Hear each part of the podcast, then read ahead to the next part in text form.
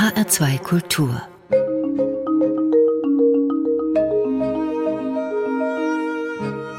Doppelkopf Am Tisch mit Jasmin Schreiber, Gastgeber ist Ulrich Sonnenschein. Die erste Auflage ihres Buches Mariannengraben war bereits verkauft, noch bevor das Buch überhaupt ausgeliefert war. Das lag daran, dass Jasmin Schreiber mit ihrem Blog Sterben üben 2018 zur Bloggerin des Jahres gewählt wurde. Darin schrieb sie über ihre ehrenamtliche Arbeit als Sterbe- und Trauerbegleiterin. Seit 2019 führt sie diesen Blog nicht mehr und man kann auch die wirklich lesenswerten Einträge nicht mehr finden, aber dafür gibt es einen neuen, La Vie Vagabonde, der sich deutlicher dem Leben widmet.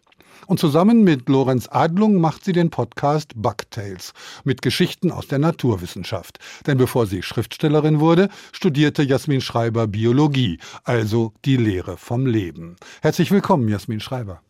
Hallo. Ich habe mich sehr darauf gefreut, mit jemandem, der so entspannt und natürlich mit dem Tod umgeht, über das Leben zu reden. In Ihrem jüngsten Buch Abschied von Hermine über das Leben, das Sterben und den Tod und was ein Hamster damit zu tun hat, erklären Sie uns die ersten und letzten Dinge und zwar auf ernste, humorvolle und auch auf wissenschaftliche Weise. An wen haben Sie gedacht, als Sie das Buch geschrieben haben? Ich habe mir überlegt, dass ich das Leuten erkläre, die eigentlich gar nichts mit Wissenschaft zu tun haben.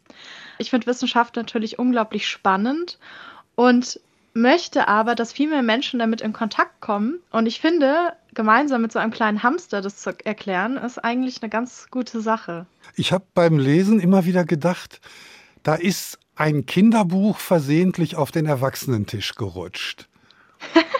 Ja, also ich finde halt, so Wissenschaftskommunikation ist natürlich herausfordernd, weil man natürlich nie weiß, erstens, was für ein Vorwissen hat man gegenüber und zweitens, wie viel Bock darauf hat man gegenüber. Geht ja um Wissenschaft. Nicht alle, ich meine, wenn ich an meinen Bio-Unterricht denke in der Schule, das war jetzt nicht unbedingt immer das Feinste vom Feinen. Dementsprechend gibt es natürlich viele Berührungsängste. Und ich finde, wenn man das auf so eine lustige Art und Weise, die jetzt nicht irgendwie veralbernd ist, aber halt einfach die Leute irgendwie so abholt, dass sie schmunzeln oder sich selber wiedererkennen oder so und denen das auf eine Art und Weise nahebringt, die irgendwas mit denen zu tun hat. Dann denke ich, kann man bestimmte Zusammenhänge, die auch in dem Buch vorkommen, gut erklären. Ich meine, da geht es ja zum Teil ganz hart um DNA und so Sachen, also wo viele Leute eigentlich sagen, lieber nicht. Es ist ja ein Spruch von Erwachsenen zu sagen, erklär's mir, als wäre ich vier Jahre alt und heißt im Grunde nur, mach es mir so deutlich, wie es eben geht. Deutlichkeit ist bei Ihnen ganz weit oben, denn es gibt sehr klare und unmissverständliche Zeichnungen von Ihnen dazu. Ja, ähm, ich war ja früher Illustratorin und ich habe ja auch so einen Twitter-Account neben meinem großen Account, wo es nur um Natur geht. Der heißt Waldräubers. Und da erkläre ich auch immer so biologische Zusammenhänge und zeichne dazu so kleine Bildchen. Und ich finde, das ist einerseits irgendwie sympathisch und andererseits finde ich, kann man sich dann Dinge viel besser vorstellen. Und deshalb wollte ich auch unbedingt das Buch illustrieren. Ist ja jetzt kein Roman, das heißt, ich kann mich da auch mal am Zeichenstift ein bisschen austoben. Und sich selbst auch drin verewigen. Ja. Das Buch ist ja weder ein wirkliches Sachbuch noch ein fiktionaler Text. Wir haben es gerade schon rausgehört. Es ist eher sowas wie ein wissender Monolog, würde ich sagen. Wie haben Sie es geschrieben? Hatten Sie den Schreibtisch voller Biologiebücher und drei Bildschirme mit Webseiten dazu? Tatsächlich ja. Also es sah wild aus. Ich habe ja auch eine Menge Fachbücher hier. Die waren wild verstreut um mich rum. Ich kam zum Teil gar nicht mehr irgendwie an meinen Tisch oder ans Sofa oder so, weil dies, das sind ja auch immer ziemliche Schinken dann. Die haben sich getürmt und ich habe am Rechner geschrieben und neben mir war noch mein iPad aufgeklappt mit irgendeiner Studio oder so. Also es war wirklich ein wildes kunterbuntes Hin und Her und noch das Whiteboard mit kleinen Zettelchen. Also ich sah aus wie so eine verrückte Wissenschaftlerin. Also wenn Leute mich gesehen haben, haben die gesagt, mein Gott, was machst du da? Und ich so, ja, ich schreibe ein Sachbuch. Dieses kreative Chaos spürt man irgendwie und das ist unglaublich sympathisch, weil man eben auch diejenige sieht, die da schreibt, neben sich ein großes Glas Rotwein und eine Riesentafel Schokolade. Ja, ich finde, ähm, ist ja eine Sache, was zu predigen und so zu tun, als sei man selber perfekt, aber ich sag da halt, dass sowas nicht gut ist, aber dass ich es halt trotzdem mal mache. So. Also letztlich ähm, geht es ja in dem Buch, ich meine, der Hamster ist zwar irgendwie die Protagonistin, aber es geht ja auch um uns Menschen und Menschlichkeit.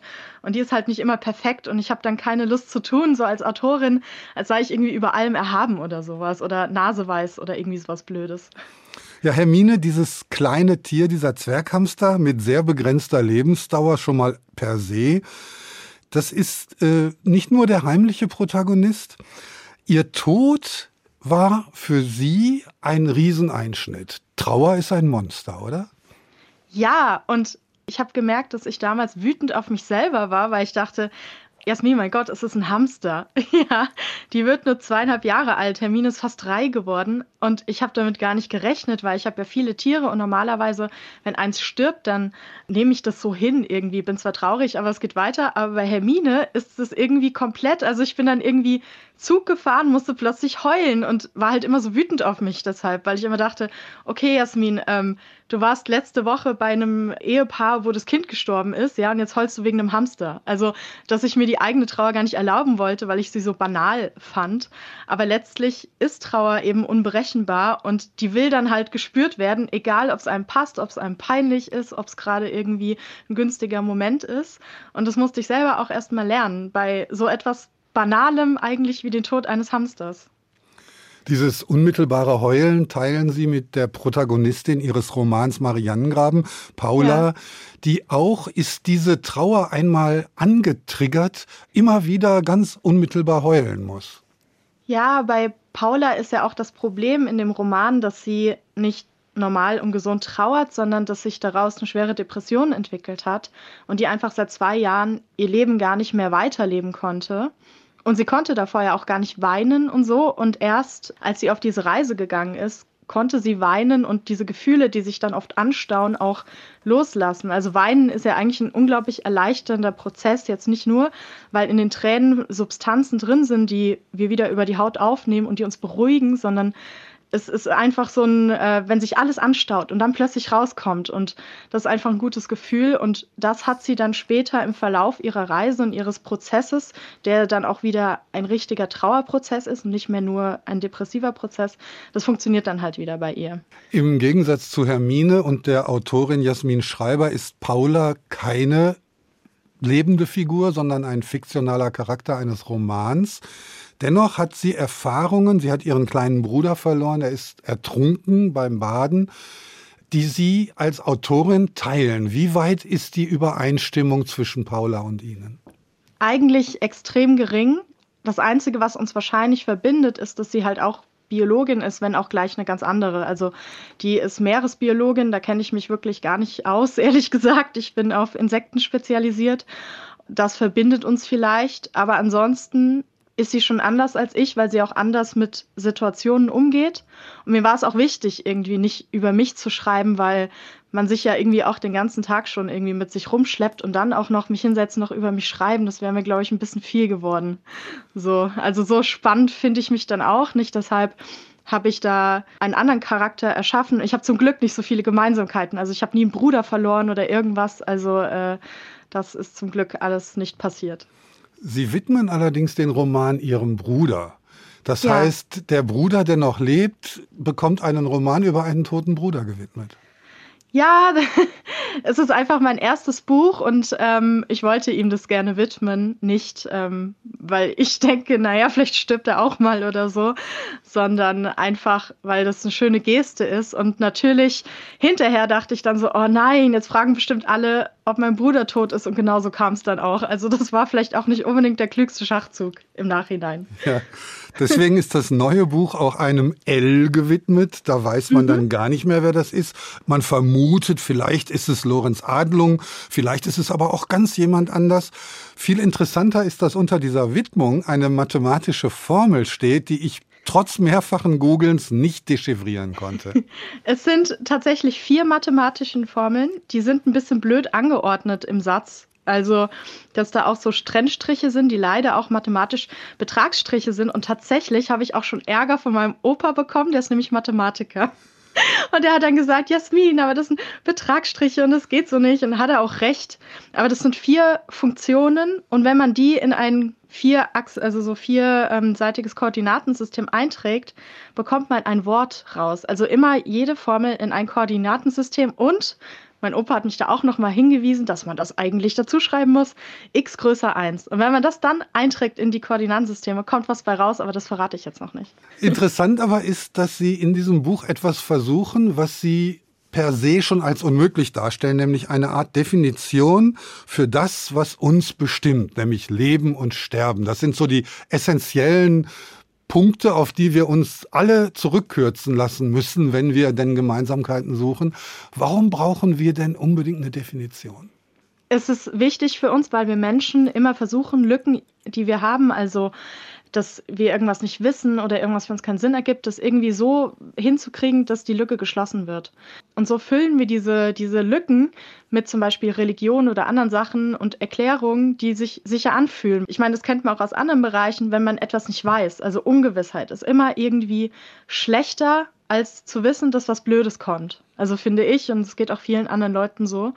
nur versuche ich halt in dem Buch auch zu zeigen, auch wenn wir zum Beispiel jemanden beim Sterben begleiten und diese Person ist gestorben, wissen wir trotzdem ein bisschen was über das Sterben dieser Person, aber jetzt nicht, dass wir sagen können, alle werden so sterben. Also nicht alle Lungenkrebspatienten sterben auf die gleiche Art und Weise.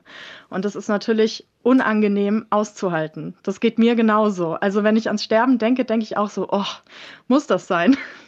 also mir ging, müsste es nicht sein, aber man muss sich irgendwie versuchen, zumindest so eine Art Waffenstillstand zu schließen mit diesem Gedanken an die eigene Sterblichkeit, was natürlich schwer ist. Also oft kennt man das ja. Goldman hat mich gefragt, ob ich ein Buch übers Sterben machen will. Ich so klar, und die hätten jetzt auch nicht damit gerechnet, dass die jetzt ein Manuskript lesen, wo Käfer ihre Jungen füttern. ja, aber ich habe halt mal versucht, das mal aus einer anderen Perspektive anzugehen, weniger religiös und spirituell oder sonst was, sondern natürlicher, damit man auch das Gefühl hat, es geht nicht nur mir so, wir müssen alle sterben, es ist ein normaler Prozess und der Tod ist zumindest für die Welt und das Ganze, mit dem wir auch verbunden sind, nicht das Ende. Also die Käfer äh, essen dann unsere ähm, irgendwelche Leichname und füttern damit wieder ihre Kinder, da kommt da wieder neues Leben und so weiter und so fort. Also quasi das, was man im König der Löwen lernt, in ausführlich. ja, der das, ewige Kreis des Lebens. Das ist in der Tat sehr gut gelungen, dieser Kreislauf und auch diese Leichtigkeit. Ist das auch Ihre Haltung, wenn Sie Ihre Trauerbegleitung machen, wenn Sie ehrenamtlich mit Leuten umgehen, die das Schlimmste erlebt haben, was man erleben kann, nämlich ein Kind zu verlieren? Auf jeden Fall. Also gerade wenn ich so in der Situation bin mit Sternenkindeltern, also die Babys, die im Bauch versterben oder ganz kurz nach der Geburt, die nennt man Sternenkinder. Und wenn ich dann in so einem Raum bin mit denen, das sind auch Situationen, die stellt man sich von außen, glaube ich, ganz anders vor. Also wir stehen da nicht die ganze Zeit und heulen. Oft ist auch ganz viel Licht und Leichtigkeit in diesem Moment, weil die Eltern trotzdem zum ersten Mal ihr Kind sehen und trotzdem auf bestimmte Sachen stolz sind. Zum Beispiel, Mensch, schau mal, die hat die Ohren von der Oma oder so. Und dann lachen die auch in dem Moment, obwohl sie ihr totes Kind in der Hand halten. Ich glaube, von außen ist es extrem schwer zu verstehen. Dann denkt man vielleicht, mein Gott, das gibt's doch gar nicht. Ist das nicht pietätlos? Oder dann ist da ein kleines Geschwisterkind dabei und sagt halt, Mensch, ist das hässlich. Ja, also da muss man dann halt auch mal lachen. Und ich finde, dadurch habe ich gelernt, dass alles, also ob jetzt Leben oder Tod, immer irgendwie mehrere Seiten hat und nicht schwarz-weiß ist. Also dass mhm. zum Beispiel, wenn jemand extrem leidet, ähm, meine Urgroßmutter zum Beispiel hat extrem gelitten, die war schwer krebskrank und die wurde 94 Jahre alt, wurde dann noch dement und hat dann wollte nur noch sterben, weil sie halt dran geglaubt hat, dass sie dann mit ihrem Mann vereint wird. Und ihr Herzschrittmacher hat die ganze Zeit weitergemacht, obwohl sie eigentlich schon wieder krebskrank war und total zufrieden war jetzt zu sterben. Und wir alle haben es ihr natürlich gewünscht. Und das ist ja auch nicht, wir wünschen ihr den Tod, weil wir sie so hassen, sondern weil wir wissen, das ist das, was sie will. Und ähm, sie fühlt sich da total gestärkt und sicher und möchte das jetzt. Und dann ist das irgendwie auch eine positive Sache, auch wenn das erstmal ein bisschen, vielleicht ein bisschen paradox wirkt.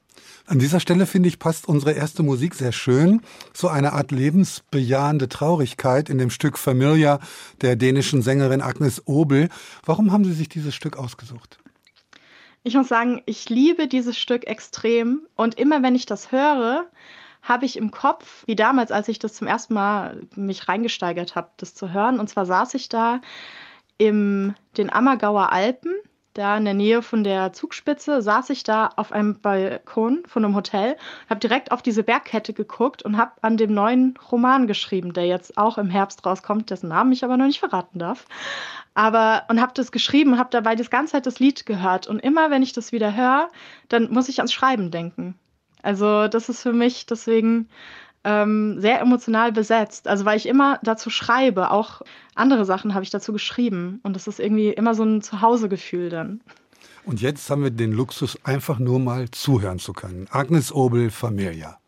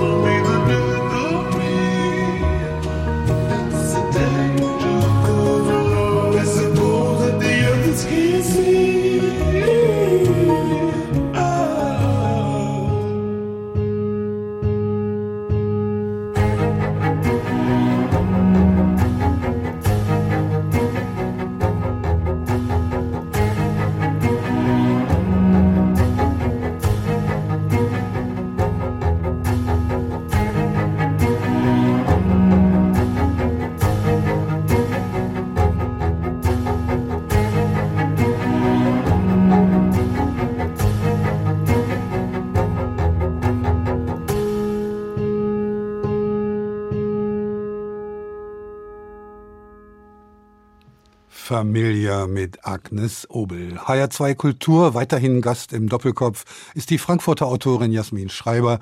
Gastgeber ist Ulrich Sonnenschein. Jasmin Schreiber, kommen wir nun zu dem ersten Roman. Das ist immer ein besonderer, der erste Roman und wird es auch immer bleiben. Mariannengraben heißt er. Dieser Mariannengraben ist im Buch nie konkret vorhanden, aber symbolisch gleich doppelt, würde ich sagen. Zum einen ist er ein Sehnsuchtsort für den verstorbenen Bruder und für die Ich-Erzählerin Paula gleichermaßen. Zum anderen aber sind die Kapitel mit Zahlen überschrieben, die eine Art Auftauchen aus dieser unglaublichen Tiefe des Grabens andeuten. Was ist der Mariannengraben für Sie? Das ist tatsächlich das. Also wenn ich mir den Mariannengraben vorstelle, also das ist ja eigentlich eine ganz, so eine ganz tiefe Meeresspalte, die 11.000 Meter runtergeht, also der tiefste Ort, den wir auch kennen. Und ähm, 11.024 Meter, glaube ich.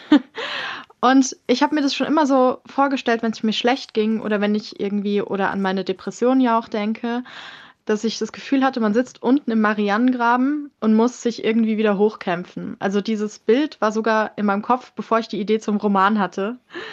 Und das war tatsächlich, der Marianengraben war tatsächlich als erstes da und ist natürlich für mich als Biologin auch total faszinierend, weil da ja unglaublich krasse Lebensformen vorhanden sind, die wir uns gar nicht vorstellen können. Also Leute wollen ja immer irgendwie Außerirdische finden und da irgendwie verrückte Lebensformen im Weltall suchen. Und dann denke ich mir, wir wissen vielleicht von vier, fünf Prozent, was da unten in der Tiefsee lebt. Der Rest ist noch nicht erforscht. Also da kann einem noch alles begegnen und das finde ich irgendwie unglaublich spannend gleichzeitig. Also es ist ein Bild für, das irgendwie eine gewisse Tragik, aber auch Hoffnung hat, weil aus einem Graben kann man auftauchen. Aber irgendwie auch unabhängig davon äh, für mich ein ganz spannendes Thema. Wenn der Mariannengraben ein Synonym einer Depression ist, dann ist das schon fast alles, was über Depressionen in diesem Buch gesagt wird, denn das Buch selbst ist unglaublich lebensfroh. Obwohl es ständig um Tod und Verlust und Sterben geht, hat es einen unglaublich leichten, lebensfrohen Ton. Wie haben Sie den hingekriegt? Ich glaube, das kommt tatsächlich wieder durch das, was ich vorhin meinte, dass ich schon in Trauersituationen eben auch immer gleichzeitig Leichtigkeit ähm, kennengelernt habe. Und das für mich einfach realistisch ist. Also Dinge sind nie wirklich nur schlecht, aber eben auch nie wirklich nur gut. Und das Leben ist ja so ein Auf und Ab. Genauso wie so die Wellen in einem Ozean, mal geht's hoch, dann geht's wieder runter. Und ich hatte, ich wollte das irgendwie auch in meiner Sprache und in dem, wie ich diese Geschichte erzähle, irgendwie rüberbringen. Also das war mir auch sehr wichtig, dass ich die Leute nicht nur runterziehe mit einem todernsten, tragischen und deprimierenden Buch, aber ich wollte es nicht auch nicht so eine Witznummer draus machen und habe da halt versucht, so eine Balance hinzukriegen, dass wenn die Leute merken, oh, jetzt wird's traurig, dass ich meine LeserInnen dann auch nicht irgendwie allein lasse, sondern ihnen dann wieder irgendwas Amüsanteres erzähle, um sie wieder mit ihnen gemeinsam wieder aufzutauchen. Die so. Depression war aber da überwunden zu dem Zeitpunkt. Ja, ja. Das, äh, was ich viel spannender finde als den Umgang jetzt mit depressiven Schüben, ist die Art und Weise, wie diese Figur konstituiert ist. Also das ist ein Mensch, der sehr offen ist mit anderen und sehr locker mit anderen Menschen umgeht, von sich selbst aber sagt, dass er eigentlich andere Menschen nicht gut erträgt. Zum Beispiel es nicht erträgt, auf den Friedhof zu gehen, um öffentlich um den Bruder zu trauern und deswegen bei Nacht dorthin geht, wo sie sicher sein kann, dass sie da ganz alleine ist. Also sie hat ein unglaubliches Nähe-Distanz-Problem. Auf der einen Seite braucht sie die Nähe, auf der anderen Seite braucht sie noch viel mehr die Distanz. Genau, und ähm, Paula ist ja die Erzählerin, aber für mich tatsächlich der Protagonist ist eigentlich Helmut. Also das war auch diese Figur, die ich als erstes im Kopf hatte. Und dieses Nähe-Distanz-Ding ist ja irgendwie auch so einer der Stellen, wo die beiden sich treffen und eine Form von Verbundenheit haben, weil die da ähnlich drauf sind, ähm, nur in anderen Ausprägungen. Und auch wenn die sonst relativ unterschiedlich sind, also sie ist ja Ende 20 und Helmut, der ist über 80 und ist auch so von der Einstellung her vielleicht nicht so unbedingt jetzt irgendwie jemand, der zum Beispiel die Grünen wählen würde oder so, aber äh, ich finde halt, dass das so ein Punkt ist, wo die anknüpfen. Also sie hat halt generell dieses Nähe- und Distanzproblem, außer bei ihrem kleinen Bruder, da hatte sie das nicht. Und jetzt ist der halt weg. Also quasi ihre Quelle für Nähe ist jetzt dann verloren gegangen. Und Helmut hat dasselbe Problem, nur mit anderen Menschen halt, die er verloren hat und plötzlich auch nicht mehr so eine Quelle hat, wo er Nähe und Zuneigung und sowas rausziehen kann. Und die sind jetzt da beide orientierungslos und docken irgendwie aneinander an. Auf eine schräge Art und Weise, weil die jetzt nicht unbedingt äh, super ähnlich sind, aber ist eine Möglichkeit, sich zu verbinden, genauso wie Trauer eine Möglichkeit ist, anzuknüpfen, auch wenn man sonst relativ verschieden ist, weil Trauer ja ein zutiefst menschliches Gefühl hat, ist, das durch alle Kulturen ziemlich ähnlich aussieht. Und deswegen ist es eine Möglichkeit, wie die auch wieder in Kontakt kommen und Nähe und Distanz wieder Distanz abbauen und ein bisschen Nähe zulassen können. Der eine ist sozusagen die Hohlform des anderen. Helmut ist ein griesgrämiger, knorziger, äh, so ein bisschen verstockter Konservativer. Paula ist offen, locker, lustig, nett und aufnahmebereit. Als sie sich treffen, hat Helmut natürlich einen wirklichen Grund, des Nachts auf dem Friedhof zu sein. Nicht, weil er keine Leute treffen will, sondern weil es für sein Vorhaben, nämlich die Urne seiner ja, wie soll man sagen, seines Lebensmenschen, seiner Ex-Frau, seiner besten Freundin aus dem Grab zu exhumieren, um die Asche dann an Orte zu bringen, wo sie gemeinsam schöne Tage verlebt haben. Diese wirklich pragmatische Lösung führt ihn zu Paula, die eigentlich keine wirkliche Begründung hat. Und mit diesem nicht wirklich wissen, was man miteinander anfangen soll, entscheiden sie sich gemeinsam auf diese Reise zu gehen in die Berge, um die Asche zu verstreuen. Und es wird aus diesem ja, sehr persönlichen Buch eine Art Road Movie. Und das Road Movie oder Road Novel hat immer schon so ein bisschen verschmitzten Unterton. War das für Sie auch ein Vorbild? Ich, bei mir ist es ja tatsächlich so, dass ich so Road Novels und Road Movies total hasse. Und also wirklich, ich mag das nicht. Und ich, ich hätte kotzen können, als ich gemerkt habe, dass sich die Geschichte in die Richtung bewegt. Sonst hätte ich mich selbst verraten. Und ich dachte so, oh nee, Jasmin, ist nicht dein Ernst, kannst du nicht machen. Und ich habe mich da echt gegen gewehrt, aber es hat sich halt so ergeben. Und dann dachte ich mir, naja, vielleicht hilft's irgendwie, wenn man, wenn man die nicht so mag, weil es ist ja eigentlich auch, also bei so Roadmovies ist es ja oft so dieses Gefühl der Freiheit und ähm, es ist aufregend und jetzt geht's los und man hat ja direkt diese Bilder im Kopf, große, schöne Ebenen und da fährt man lang und findet sich selbst. Aber die halten halt da auch irgendwie alle 20 Minuten an, weil Helmut pinkeln muss halt, weil er eine schwache Blase hat, weil er 85 ist und da ist es halt nicht mehr so ein geiler Roadtrip wie mit einer Gruppe 20-Jähriger oder so. Und äh, ähm, ist halt nicht geil, mit so jemandem auf einen Roadtrip zu fahren. Und das genauso wie ich keinen Bock hatte, das zu schreiben, haben meine Protagonisten eigentlich auch keinen Bock, da jetzt dabei zu sein. Aber irgendwie sind sie es doch, weil sie halt so eine Art Schicksalsgemeinschaft bilden und da jetzt durch müssen, genauso wie ich als Schriftstellerin da durch musste. In diesem Buch geht es tatsächlich ganz, ganz viel ums Sterben. Und zwar in ganz unterschiedlichen Perspektiven. Ich will die jetzt nicht alle auffächern, das unmittelbare Sterben und das lange Dahinsiechen und so weiter. Aber einen Punkt möchte ich doch ansprechen, der kommt quasi nur in so einem Nebensatz vor. Da geht es darum, dass ein schwerbehindertes Kind von der Oma eventuell erstickt wurde. Das mhm. ist sozusagen Sterbehilfe ohne Verlangen, aber doch mit dem Erlösungsgedanken. Wie stehen Sie dazu? Das habe ich eingebaut, weil ich tatsächlich da von jemandem sowas ähnliches erzählt bekommen habe und ich war einfach, ich fand das so schmerzhaft, wie Familien damit umgegangen sind zum Teil oder halt ihre Kinder dann irgendwie abgeschoben haben und so und das hat mich irgendwie extrem beschäftigt. Das ist auch der einzige Punkt, wo so ein bisschen eine Wertung reinkommt, dass nämlich diese Figur, diese Oma im Buch, eine glühende Vertreterin des Nationalsozialismus war. Genau. Ich meine, man stellt sich gerne vor, dass die eigenen Vorfahren auf jeden Fall im Widerstand waren oder man selbst wäre ja natürlich auch im Widerstand gewesen, keine Frage. Und ich denke mir immer so, man kann in Deutschland schlecht über zwei Generationen zurückschreiben und zufälligerweise sind das immer Leute, die im Widerstand sind. Also das ist irgendwie ähm, nicht möglich. Jetzt flippt mein Hund gerade aus. Entschuldigung. Kein Problem. Moment. Naja, mein Hund ist damit auch nicht einverstanden mit dieser ganzen Nazi-Sache, wie es scheint. Hat er jetzt hier mal ordentlich reingebellt. Ja. Hat er auch was zu sagen gehabt. Wir haben jetzt gerade einen Protagonisten schon gehört. Im Buch heißt dieser Hund Judy. Ja. Tiere sind unglaublich wichtig. Nicht nur, weil sie Biologin sind, sondern auch als Teil einer Kommunikationskette zwischen Helmut und Paula. Da gibt's natürlich mhm. diese Judy, die Hündin der verstorbenen Helga, auch da eine Verbindung. Dann gibt es Lutz, das Huhn. Ja, das Huhn heißt tatsächlich so. Eine tote Katze vom Nachbarn, einen Fuchs, Schafe und, und, und. Mhm. Warum diese ganzen Tiere?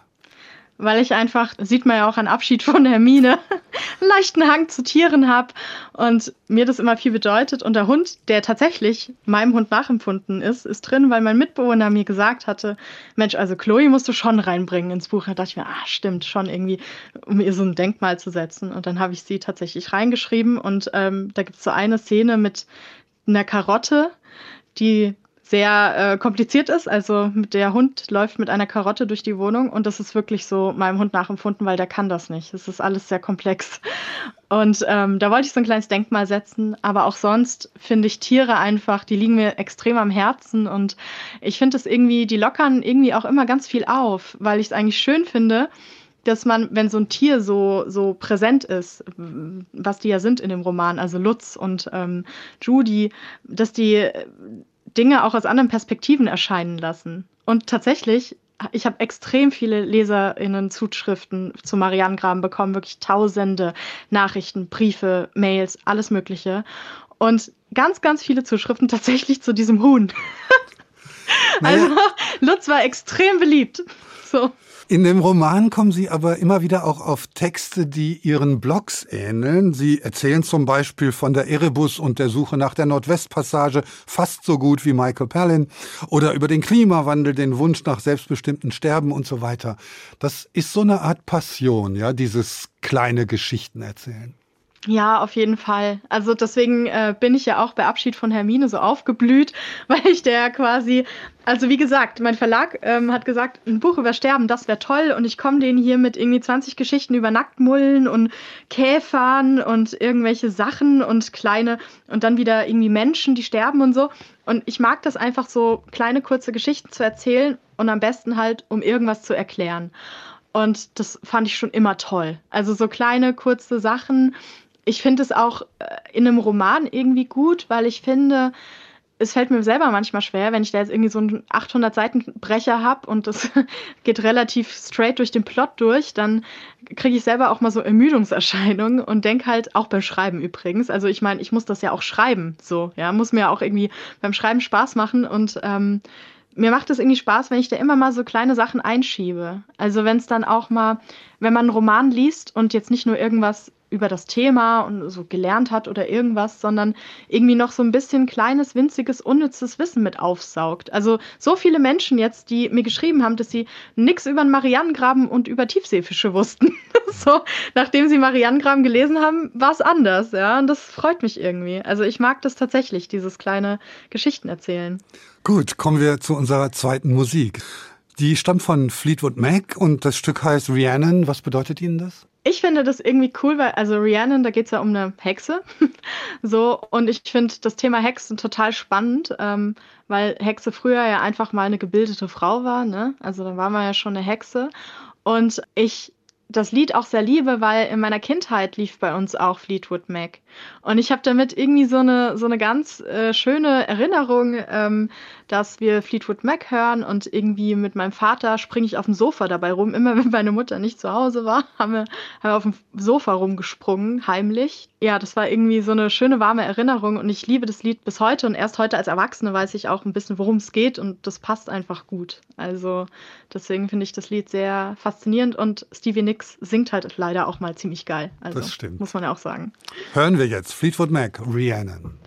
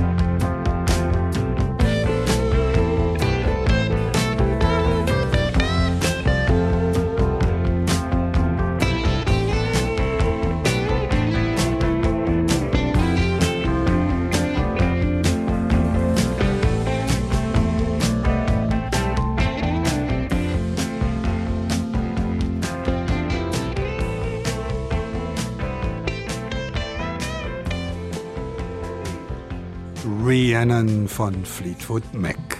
HR2 Kultur, weiterhin Gast im Doppelkopf ist die Frankfurter Autorin Jasmin Schreiber. Am Mikrofon ist Ulrich Sonnenschein. Frau Schreiber, Sie haben sich jetzt so intensiv mit dem Leben und dem Tod auseinandergesetzt, haben viel darüber geschrieben und noch mehr darüber nachgedacht. Haben Sie das Gefühl, Sie haben verstanden, was das ist?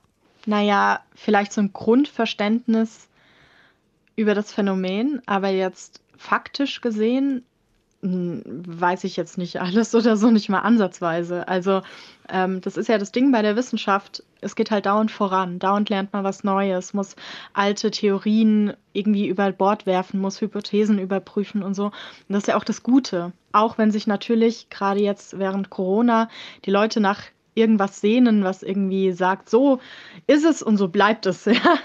Und so funktioniert Wissenschaft halt meistens nicht. Und ähm, dementsprechend habe ich vielleicht so ein Gefühl dafür, was ich mir alles anschauen kann, um ein grobes Gefühl davon zu kriegen, aber ähm, ausgelernt oder so habe ich nicht, also auch zum Glück, weil ich, keine Ahnung, was mache ich denn sonst noch die nächsten Jahrzehnte, wenn, ich, wenn ich da schon alles weiß. Sehr langweilig. Das Wissen anderen Leuten mitteilen. Wann haben Sie als Biologin, als auch examinierte Biologin gemerkt, dass nicht die Forschung im Labor mit Mikroskop und Skalpell Ihr Ding ist, sondern die vor dem Bildschirm mit Tastatur? Tatsächlich habe ich das schon im Studium gemerkt. Und ich weiß noch, als ich mein Uni-Zeugnis dann abgeholt habe bei meinem Studienprogrammleiter, den ich ganz toll fand und ein ganz toller Professor ist und seine Frau auch. Also ich habe bei beiden studiert, das Ehepaar Krenn. Da hat er mir schon gesagt, so, naja, ich glaube bei Ihnen eher, dass Sie mal ein Buch über Hummeln schreiben. Ja, und dann meinte ich so, ja, weil er hat schon gemerkt, dass ich oft so unruhig bin irgendwie. Also, ähm, und ich war damals ja auch noch sehr jung und dachte erst so, ich gucke, ich verdiene jetzt mal Geld und dann gucken wir mal, wie es weitergeht. Und habe aber immer geschrieben und es ist einfach lustig, dass ich jetzt tatsächlich ein Buch geschrieben habe über Biologie, genauso wie mein Studienprogrammleiter das schon so ein bisschen vorausgesehen hat, weil er schon gemerkt hat, dass ich eher ähm, gerne auch Dinge erkläre und solche Sachen und am liebsten Laien. Das war schon damals so. Also damals habe ich nebenher auch Nachhilfe gegeben und sowas. Und das fand ich schon immer toll. Also ich wäre eigentlich, glaube ich, eine ganz gute Lehrerin vielleicht. so. Aber eine Forscherin, da bin ich einfach zu hippelig, glaube ich, tatsächlich. Also ich wollte es lange nicht wahrhaben, aber wenn ich jetzt sehe bei meinem Partner, der Forscher ist, da denke ich mir, ich bin da viel zu unruhig für und sehe einfach, mit was für einer Ruhe und Beharrlichkeit er dann an einer Sache sich festbeißt und das über Jahre. Da denke ich mir so, ja, wahrscheinlich wäre ich dann unglücklich geworden. So. Das heißt, das Buch über Hummeln wird niemals ein Buch, aus dem Wissenschaftler noch etwas lernen können, sondern eher eins, aus dem ich was lernen kann. Naja, also ich habe ähm, Hermine ja auch an Wissenschaftlerinnen gesendet und die haben mir tatsächlich auch gesagt, dass da halt Dinge drin sind, die sie nicht wussten, was ja auch klar ist. Also ich bin zum Beispiel auf Insekten spezialisiert. Das heißt, ich weiß unglaublich wenig über Schlangen.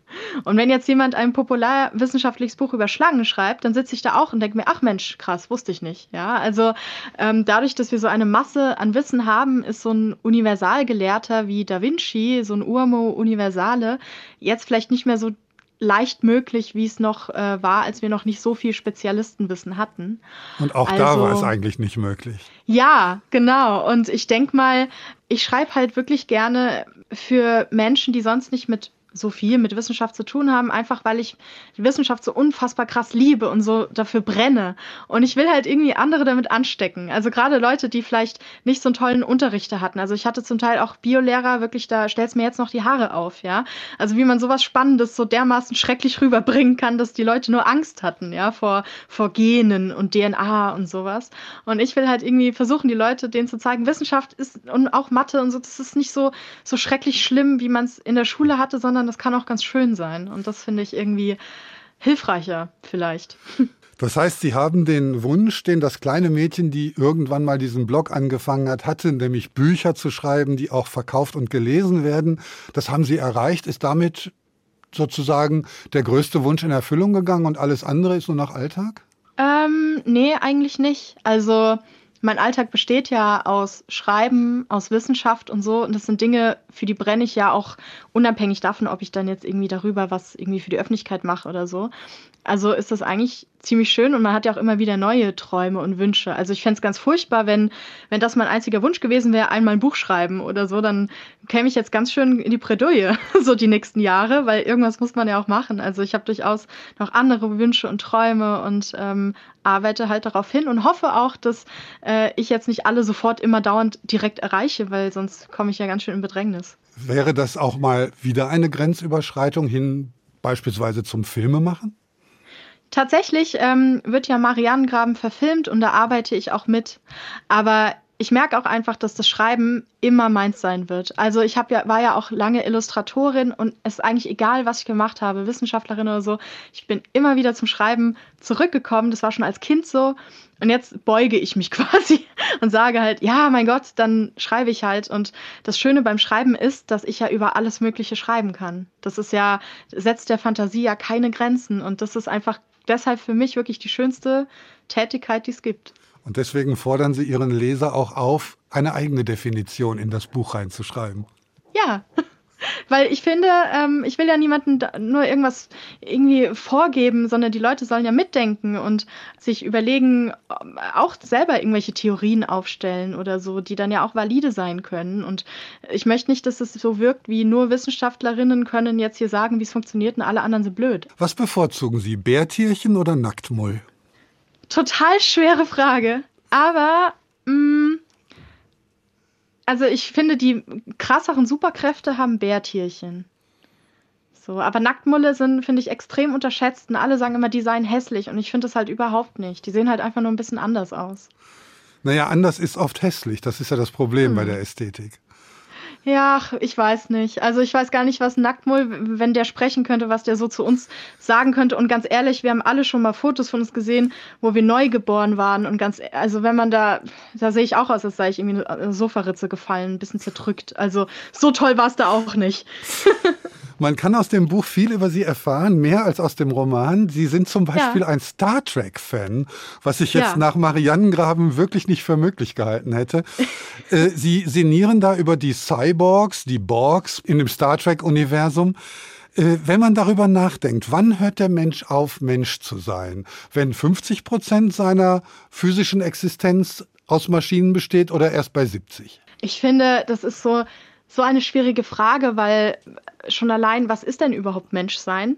Also wenn man da jetzt irgendwie eine Wissenschaftlerin, einen Philosophen, einen Theologen, Sozialwissenschaftler alle in einen Raum sperrt und in 20 Jahren nachguckt, gibt es immer noch keinen Konsens. Also wäre gut, wenn man die zwischendrin mal gefüttert hätte, weil sonst findet man da nur noch zwei, vier Skelette. Aber, und das ist halt so, ich meine, das wandelt sich ja auch immer die Definition. Ich meine, wir merken ja schon, wenn wir darüber sprechen, was bedeutet Geschlecht? Weil aus der biologischen Sicht ist es nicht so einfach männlich, weiblich, fertig. Und dann sagen die Leute so, naja, die Gene, die DNA. Und dann sage ich, ja, was ist denn jetzt mit jemandem, der dann irgendwie später, äh, der aussieht wie eine Frau, sich fühlt wie eine Frau. Du würdest nie irgendwas merken, dann machst du einen Gentest und merkst, der hat irgendwie quasi männlich eigentlich. Und dann wissen die auch nicht recht, ja. Also in der Wissenschaft weiß man, nicht mal das kriegen wir hin und nicht mal das kriegen wir hin, uns da auszutauschen, ohne dass sich alle die Köpfe einschlagen, ja. Und deswegen alles, was irgendwie mit uns zu tun hat, da jetzt was fest zu definieren, was man nicht irgendwie messen kann. Also ich kann jetzt nicht ein Fieber, ein Thermometer in mein Ohr stecken und dann kommt da raus, ich bin ein Mensch, ja. Mhm.